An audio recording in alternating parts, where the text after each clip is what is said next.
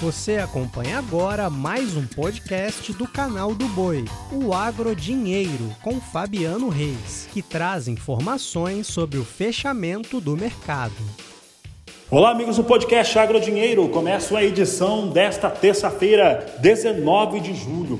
Olha, uma terça-feira complicadíssima, com muito temor do mercado. E eu falo mercado no geral, tanto o mercado financeiro, que acabou refletindo sobre o mercado de commodities, mas um temor generalizado de uma recessão global. Com isso, os números vieram abaixo, vieram abaixo para várias ações, tanto no mercado de ações quanto também no mercado de commodities, e isso nos trouxe uma queda bastante expressiva no dia de hoje para milho em Chicago, soja em Chicago, o complexo soja de uma maneira geral. Agora, do mesmo lado, ao final do dia de hoje, circulou um rumor no mercado dizendo que há uma informação de que a China possa ter comprado entre 10 até 12 navios de soja dos Estados Unidos, negócio fechado nesta terça-feira.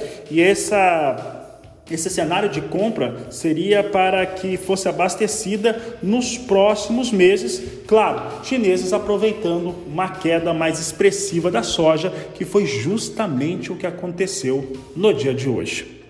Com isso, você vai acompanhar aqui conosco o fechamento do mercado. Olha só, o mercado fechou da seguinte maneira: baixa, posição de agosto a 14 dólares 78 centos mais 6 o bushel, queda de 1,24%. Setembro, 13 dólares 77 centos o bushel, queda de 1,41%. Novembro, 13 dólares 59 centos mais 4 o bushel, queda de 1,5%. E janeiro, 13 dólares 66 centos mais 4 o bushel, queda de 1,48% sobre essa terça-feira complicada. Eu conversei com o nosso amigo Vlamir Brandalize, que participa conosco. E Brandalize, olha, um dia muito complicado, né? um temor generalizado de recessão global recaindo sobre o mercado de grãos nos Estados Unidos e podemos dizer refletindo no mundo todo. Brandalize, qual que é a sua avaliação no momento e como que isso acaba por trazer impactos ao produtor brasileiro? Boa tarde, seja bem-vindo. Boa tarde, Fabiano. Boa tarde a todos.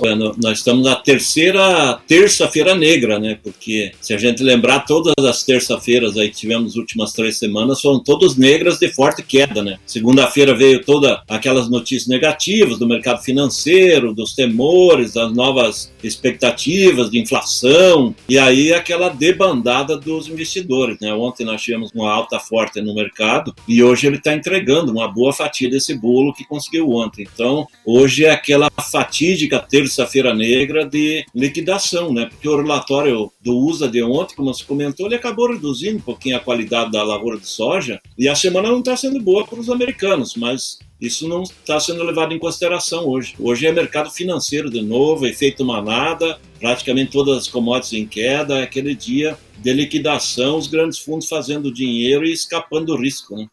Brandalize, aí eu fico pensando aqui muito no nosso produtor, né? Nosso produtor de soja, de milho, né? O sojicultor, normalmente ele é o que produz soja, é o que produz milho também. Como é que ele fica é, neste momento, né? O momento de olhar para dentro, olhar para a fazenda, esperar esse momento mais tenebroso, né? Pior passar para voltar para a ponta dos negócios? É, exatamente. Ele tem ele tem momentos que vai ficar mais favorável aí à frente. Nos próximos dias, provavelmente já tem, vamos ter correção positiva, né? Os fundamentos estão bons aí, tanto passagem como milho. Mas hoje é, é aquele dia que o produtor tem que ficar de lado, né? Porque o mercado financeiro está jogando pesado para baixo. Ele tem que aproveitar dias com momentos de alta de dólar em Chicago, né? Ontem foi um exemplo, ontem nós tivemos bons volumes de soja negociado, ontem nós chegamos a ter mais de um milhão de toneladas negociadas no Brasil, e hoje, provavelmente, no ritmo que está indo, pouca coisa vai andar, né? Porque o produtor vai ficar retraído e o mercado hoje caiu, né? O mercado hoje está uns 5, 6 reais abaixo de ontem nos portos. Então, esse é um fator que, que assusta, né? Mas não é, uma, não é uma tendência, não, porque os fundamentos eles seguem positivos. Nós temos uma condição de safra menor que demanda, tem risco de safra, e não é só nos Estados Unidos, né? Dá para ver que a Europa está sofrendo, né? Queimando áreas de floresta, calor extremo, todos os países da Europa sofrendo muito e é um ano que nós vamos ter pouca presença efetiva da, da Ucrânia, né, como grande exportadora, que tradicionalmente é. E esse ano provavelmente vai ficar com menos e provavelmente o ano que vem também. Então, os fundamentos devem continuar favoráveis, mas é hoje é dia de movimento de manada e financeiro, né? não é em cima do efetivo da, da própria soja e das commodities agrícolas em geral. Né? É, Brandalize, Vou trazer aqui, resgatar alguns números que foram colocados lá naquele relatório de oferta e demanda, é, começo do mês, né? O relatório de oferta e demanda do Departamento Norte-Americano, ele surpreendeu a reduzir até de uma maneira mais firme a produção de soja dos Estados Unidos na 22-23, reduziu os estoques, mas algo que chamou a atenção é, foram dois elementos. Primeiro, uma ligeira redução na estimativa de, de exportação norte-americana e uma redução de 99 milhões para 98 milhões de toneladas a expectativa de importação de soja chinesa, pelos chineses. Tá? E algumas pessoas estão dizendo que a China pode importar até menos. É possível termos algum impacto em relação à demanda? A China, quanto mais ela atua nessa questão do Covid-19 zero, parece que mais focos de Covid têm aparecido por lá.